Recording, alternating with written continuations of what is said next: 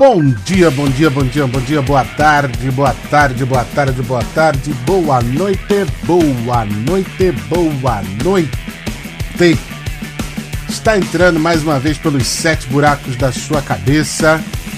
Não, muda tudo agora, Bruno. Estamos em 2020. Hoje é uma data bem, bem legal e bem curiosa. Hoje é dia 3 do 3 de 2020, ou como tá bonitinho aqui no meu, no meu calendário, 03 03 2020.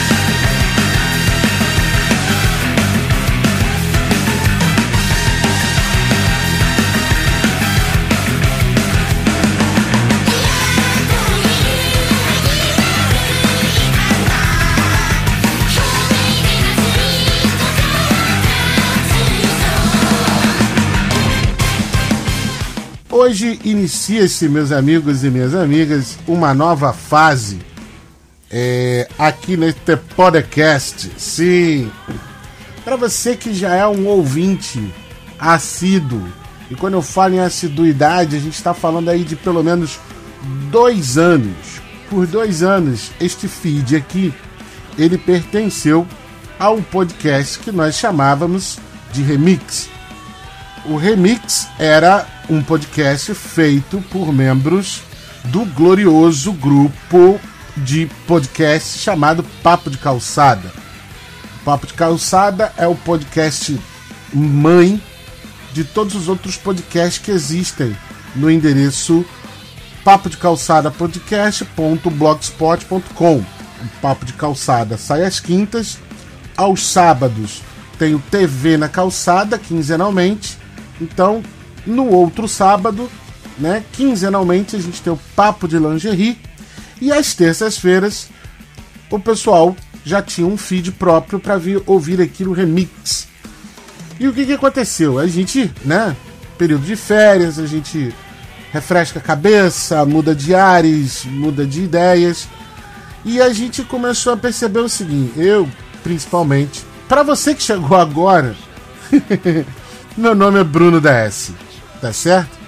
E a gente percebeu o seguinte, que o que é a palavra remix? Remix é remixar, remisturar as coisas. Quando esse podcast nasceu, ele nasceu um, um pouco com esse intuito, né? Porque o remix ele é feito, ele era feito por membros do grupo Papo de Calçada, individualmente, cada um apresentando suas, suas observações sobre diversos assuntos, sobre futebol, sobre política, sobre música, sobre televisão, sobre filmes. No remix valia tudo. Só que a gente percebeu nesse nesse período de férias o seguinte, o nome remix pode valer para muita coisa. E em termos de busca, busca, o nome remix, podcast remix, não ficava meio difícil de achar, gente. Né? Então, se você não era um, um ouvinte do Papo de Calçada, dificilmente né, você saberia da existência do remix. E quem achou, de repente, o remix e assinou, mesmo não sendo ouvinte do Papo de Calçada, que bom, tá aí. Tá bem, então estamos rebatizando o remix. O feed praticamente vai permanecer o mesmo, tá certo? Vai permanecer o mesmo dia da semana. Estamos começando as atividades de 2020. Então, primeira terça-feira de março está entrando no ar o episódio 1 da temporada número 1 deste podcast, que será intitulado Papo Solum.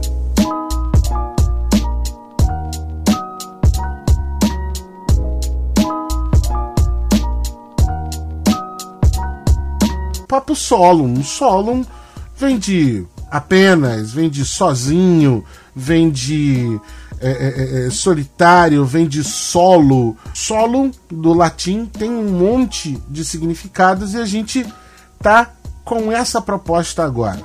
Ao invés de remix, esse podcast que sai toda terça-feira no papo de calçada podcast.blogspot.com chamará-se-á Papo Solo e hoje eu estou aqui vindo com o próximo episódio.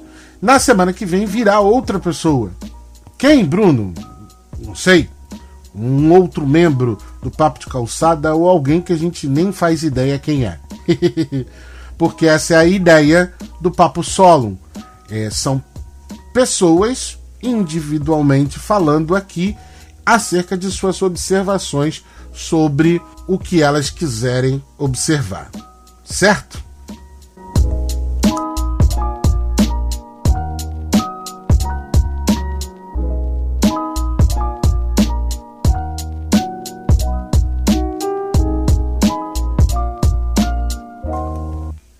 Começar os trabalhos, já que a gente agora vai atingir uma nova clientela, uma nova audiência, deixa eu explicar algumas coisas. Como disse anteriormente, meu nome é Bruno DS. É, Bruno DS é um professor de história, residente no estado do Rio de Janeiro, morador da cidade de Maricá. E Bruno DS, quando se propõe a fazer podcast, ele se dedica a uma atividade estranhamente poucas pessoas se dedicam, que é o seguinte: geralmente quando as pessoas estão conversando entre si, o que muitas delas fazem é dedicar-se ao exercício de falar mal de alguém. Na minha cabeça, falar mal de alguém já denuncia muito sobre você. Tem um, um ditado popular que diz: quando João me fala de Pedro, sei mais sobre João do que de Pedro. O que, que esse ditado quer dizer? Cara, alguém que se presta ao trabalho de falar mal de alguém, bom sujeito não deve ser. Então, isso para mim é um princípio moral, né? Sentar para conversar com outras pessoas, para falar de outras pessoas e pior ainda, falar de coisas, eu acho isso muito fútil, acho isso muito besta. E tendo essa prerrogativa em mente, eu me proponho sempre, já que eu estou conversando com pessoas, eu prefiro conversar sobre ideias, atacar ideias. Atacar a ideia de outras pessoas é muito mais importante do que atacar uma pessoa em si. Por exemplo, Vamos pegar um exemplo bem bobo e certamente infantil. Você deve ter lido em algum momento da sua vida revistas da Turma da Mônica. Então, em tendo lido revistas da Turma da Mônica, você sabe que o Cebolinha, o personagem do Cebolinha, se dedica constantemente a roubar o coelhinho de pelúcia da Mônica, o chamado Sansão, e ele tenta isso de diversas maneiras e ele sempre acaba se dando mal. Fiquem calmos no telinhas e no telinhos. Não tô dando spoiler nenhum, não, tá? Porque hoje a gente vive num tempo que as pessoas se ferem com spoiler. É um dado. Na revista em quadrinhos da Mônica, na turma da Mônica, o Cebolinha sempre se dá mal. O que, que você acha mais sensato fazer depois de ter visto o Cebolinha se dar mal pela enésima vez? Você vai ficar argumentando, brigando com o Cebolinha, dizendo que o Cebolinha é estúpido ou que as ideias que o Cebolinha tem são estúpidas. Porque se a gente parar para pensar, a gente pode pegar outro, outro exemplo que é diametralmente oposto, mas que serve da mesma forma. Nos anos 90 tinha uma série de desenhos chamada Animaniacs, e dentro dessa série de desenhos que passava na extinta TV Colosso, é, você tinha o desenho do Pink e o Cérebro, que eram dois ratinhos, cujo bordão é um clássico da nossa infância. O que vamos fazer amanhã à noite, cérebro? Assistir mais desse rádio com imagem? Não, Pink. A mesma coisa que fazemos todas as noites: tentar conquistar o mundo.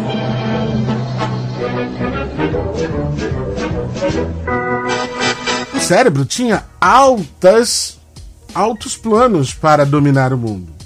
E ele sempre era atrapalhado pelo Pink ou as ideias dele sempre davam errado. A gente pode argumentar e pensar um monte de coisa sobre por que, que o Pink queria dominar, o cérebro queria dominar o mundo e por que, que as coisas davam errado.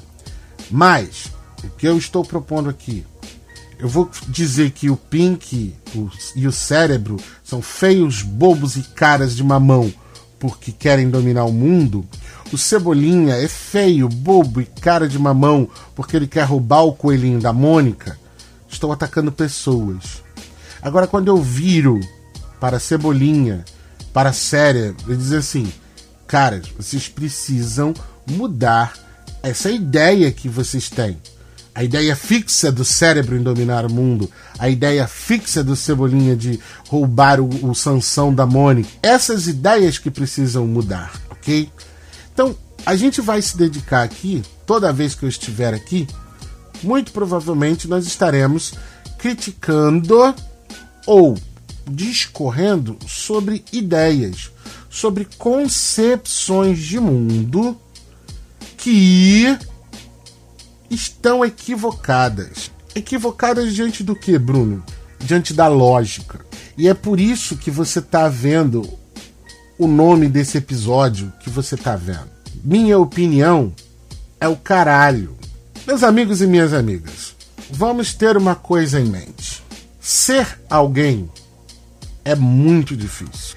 Ser alguém dá muito trabalho. Ser alguém é muito perigoso. Por que, que eu falo disso? Por um fato muito simples. Para você ser alguém, você tem que construir uma personalidade. Você tem que construir um conjunto de características individuais. E aí a gente vem nessa palavra. Você tem que se tornar um indivíduo. Ah, Bruno, todos nós somos a gente pode discutir isso aí. Porque a grande questão é o seguinte: hoje nós vivemos num tempo. Se eu contasse para minha falecida avó, há 25 anos atrás, eu dissesse para minha avó assim: vó, eu vou ter um programa de rádio que eu vou poder falar o que eu quiser, tocar a música que eu quiser, e todo mundo vai ouvir esse programa na hora que quiser, quando quiser e onde quiser. Se eu dissesse em 1995 isso para minha avó, a minha avó ia ficar olhando para minha cara com aquele óculos de lente de garrafa e ia falar assim: "Você tá maluco, menino? Que isso? Você tá doido? Como pode escutar um programa de rádio quando quiser? A gente só pode escutar o programa de rádio quando o programa de rádio toca. Hoje, 2020, a gente já superou, né? 2019 foi o ano do podcast. Agora é o porvir do podcast. A gente começa a introduzir as pessoas na dinâmica dos podcasts, estabelecendo como exemplo o rádio, né? que são programas de rádio. Alguns são ao vivo, outros não, mas o podcast se assemelha a um programa de rádio. Nós hoje vivemos num tempo onde eu tenho esse espaço aqui e eu posso dizer e me responsabilizar, isso é bem importante, por todas as coisas que estou dizendo aqui. Isso é um exercício da minha individualidade. Assim como eu o faço, todas as pessoas que tiverem acesso à internet, um computador, mesmo um telefone celular com um programa de edição de áudio, pode ter um podcast e pode hospedá-lo em algum lugar começar a expressar as suas malditas opiniões. Vejam só, não é porque eu tenho esse espaço que hoje qualquer um pode ter que eu posso expressar qualquer coisa. Veja, na minha apresentação eu disse: eu sou professor de história. Eu tenho aí praticamente 20 anos de carreira. Eu dou aula há 20 anos.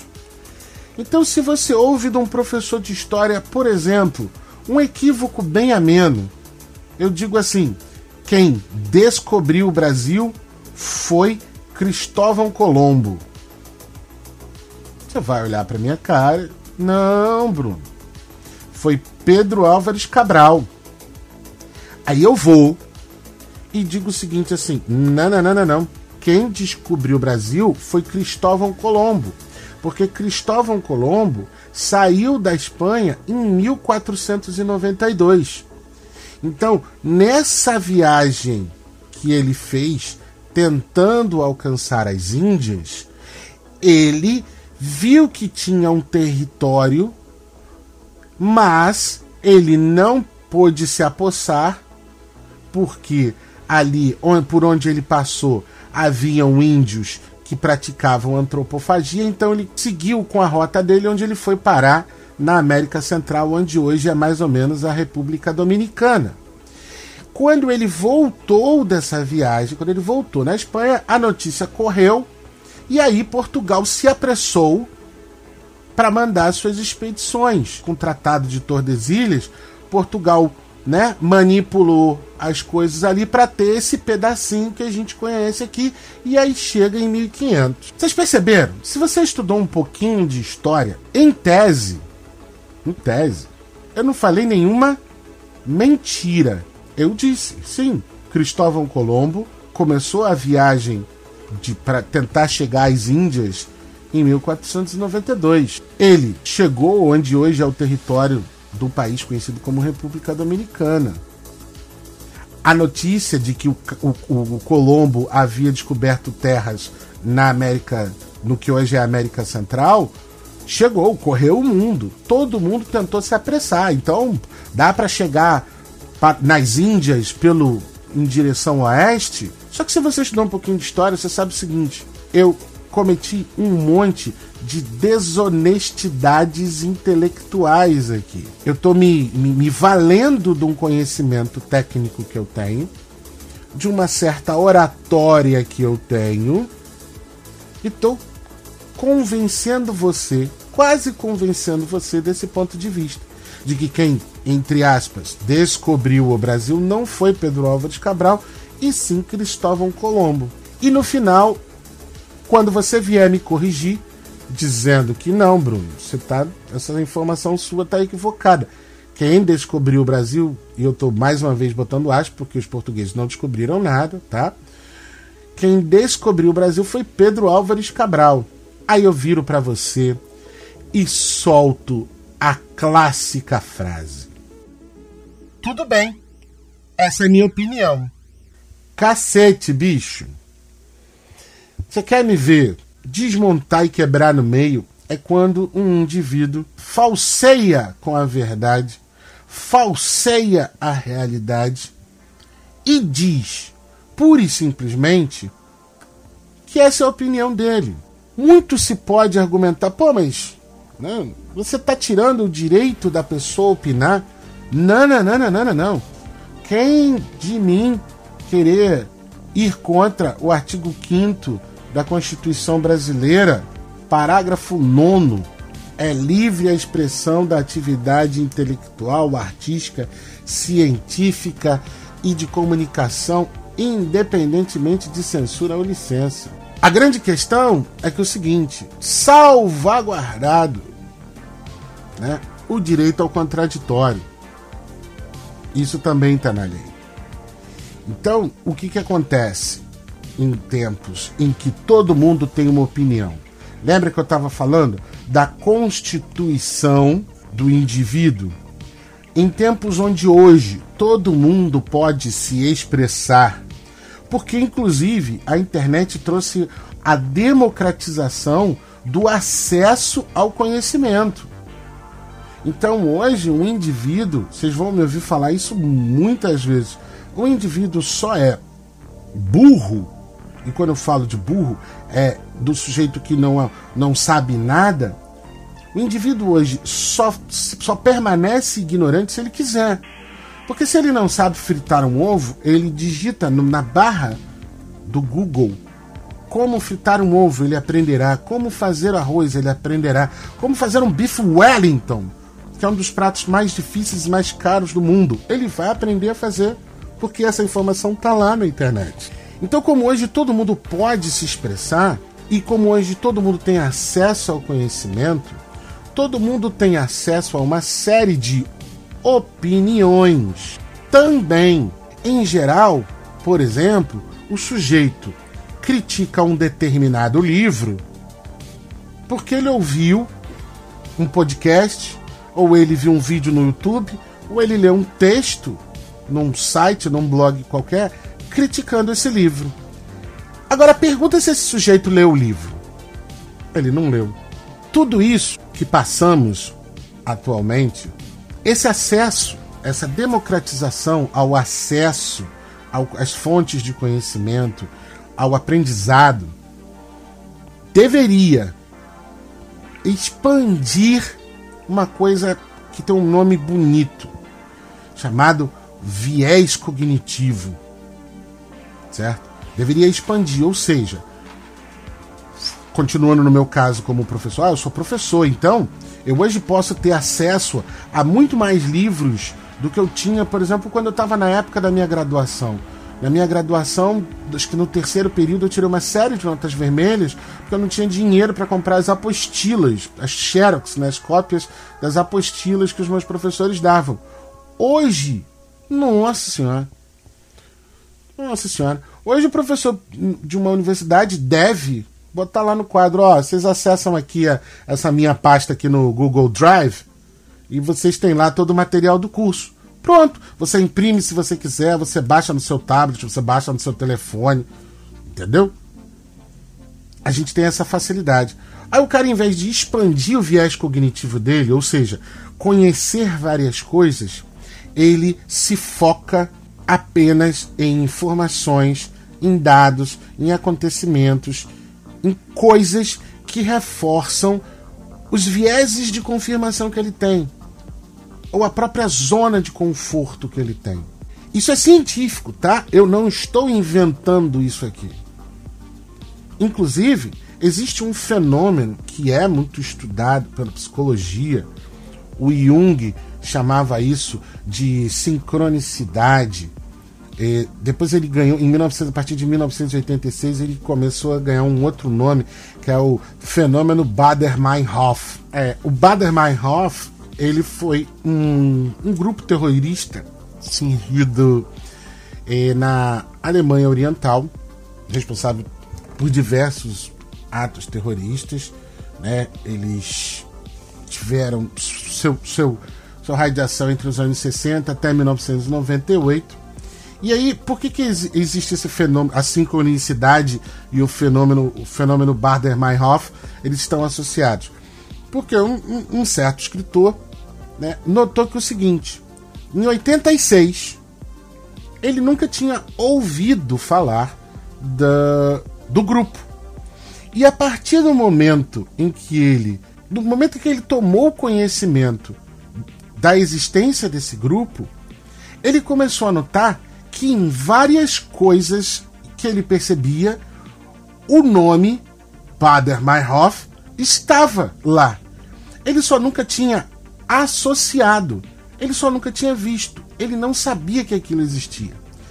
Para tentar botar um exemplo muito simples sobre isso, você está num bar entre amigos e de repente, né, numa conversa e outra, o sujeito utiliza lá uma palavra que você nunca tinha ouvido antes. Pode lembrar aí quando que isso te ocorreu. É uma palavra que tem até bastante sinônimo, mas que você, aquela palavra que significa, é, por exemplo, eu vou citar um aqui porque tem um caso pessoal sobre isso, não vou contar esse caso hoje, mas por exemplo, ostracismo. Você já ouviu essa palavra? Ostracismo, um sinônimo de ostracismo, por exemplo, é esquecimento. Né? A pessoa caiu em ostracismo ou caiu no esquecimento. Então, automaticamente, quando você aprende uma nova palavra e essa palavra ela te atrai de alguma forma, você incorpora ela no seu vocabulário como se você sempre a tivesse utilizado. E ela está ali sempre constante. Às vezes você pode até utilizá-la da maneira inadequada e errada. Pelo simples fato de você aprendeu essa palavra nova. Por quê? O nosso cérebro ele tende a organizar as coisas na forma de encaixar padrões. Então, a partir do momento em que uma nova informação surge e que a gente adquire um novo aprendizado, a gente precisa organizar uma série de acontecimentos, uma série de eventos, de forma a isso ter um padrão para comportar esse novo elemento que você é, aprendeu.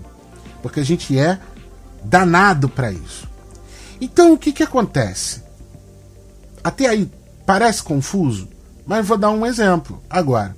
O que, que é o viés de confirmação? Ou, por exemplo, a chamada bolha da internet. Supondo que você tenha suas certezas, seja lá quais forem, supondo que numa conversa entre amigos, ou num filme, num livro, em um vídeo que você tenha visto, alguma coisa abalou esta pequena certeza que você tinha, seja ela qual for. E aí você começa a perceber que é o seguinte: porra, isso aqui vai mudar a minha vida.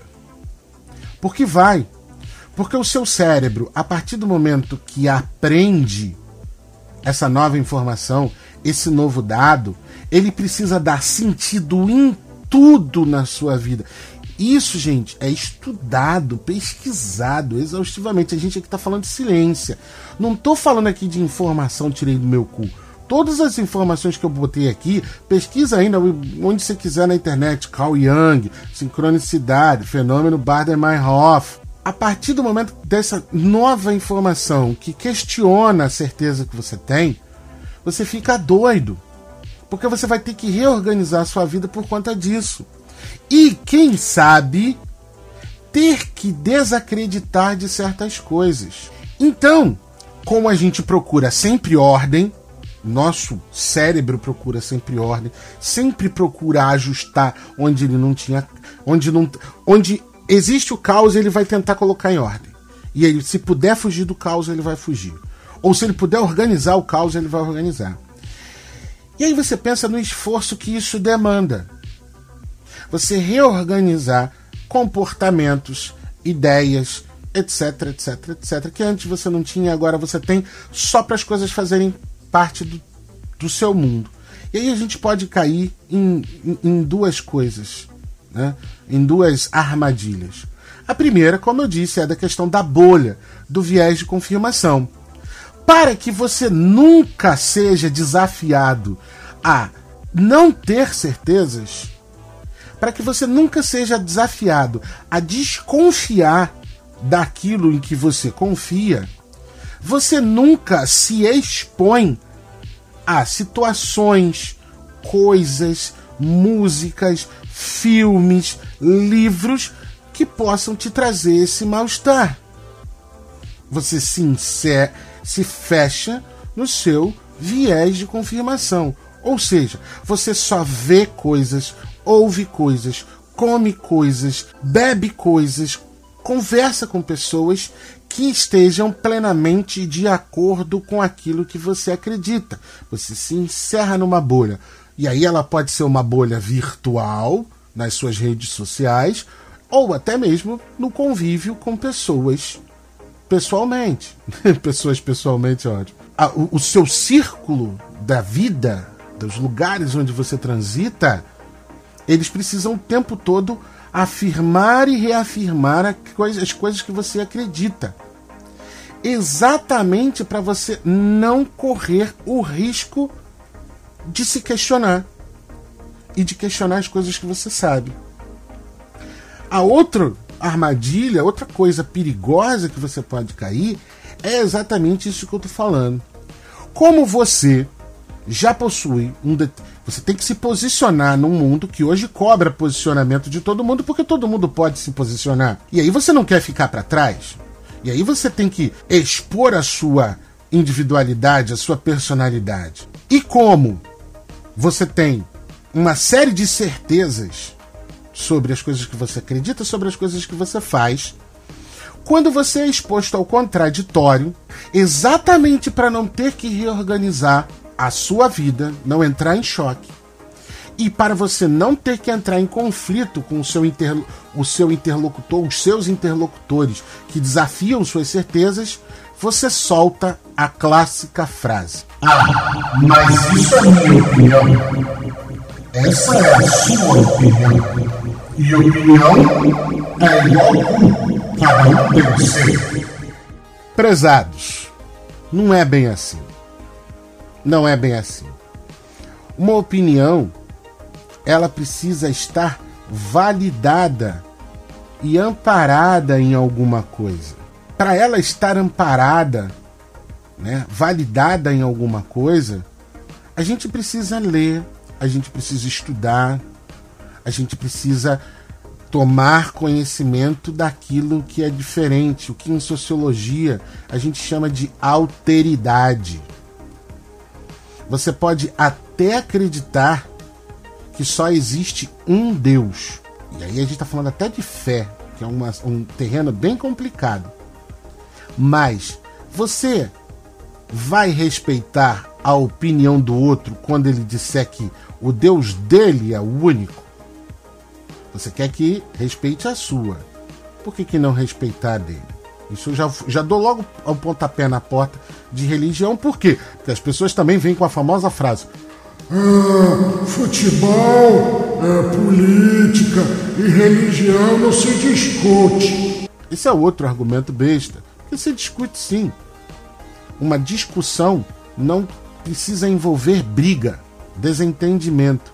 Uma discussão é expor-se ao contraditório expor-se a ideias diferentes, visões de um mundo diferente, onde todo mundo enriquece um bocado o detalhe, o, o, o, os detalhes da vida. Afinal de contas, por exemplo, vamos supor que você saiba uma, duas ou três piadas de papagaios. Aí você encontra um grupo de amigos hoje, vai lá conversar com eles, conta as três piadas de papagaio que você sabe. Daqui a duas, três semanas, você encontra esses mesmos amigos e quando o pessoal começa a contar piada de novo, você não vai contar as mesmas três. Porque quando você comentar, começar a contar a piada, o pessoal, não, não, não, essa aí tu já contou semana passada. E tu só tem três piadas de papagaio. Só sabe três piadas. Você só aprende piadas novas quando você ouve piadas novas. Poucas são as pessoas que efetivamente criam piadas. Isso é muito difícil. Piadas boas e engraçadas, não é aquela piada que você fica. aí o cara. aí o cara. você não consegue contar piada. Você tá rindo, mas ninguém tá achando graça do que você tá falando. Então, assim, para contar piadas, você precisa ouvir piadas. Para falar sobre filmes, você precisa ver os filmes. E em vendo os filmes, os filmes vão te desafiar. Então o cara vai, de repente, ele viu o filme do Vingadores e ele vai ser Team é, Homem de Ferro. Enquanto que você não. Quem tá certo é o Capitão América, amigo. Pronto. Quem tá certo, numa perspectiva macro, tanto Capitão América quanto Homem de Ferro. Porque o importante é o seguinte, amigo. O Thanos vai estalar o dedinho e vai todo mundo se ferrar. Enquanto eles estiveram na briguinha deles, todo mundo se ferrou durante muito tempo.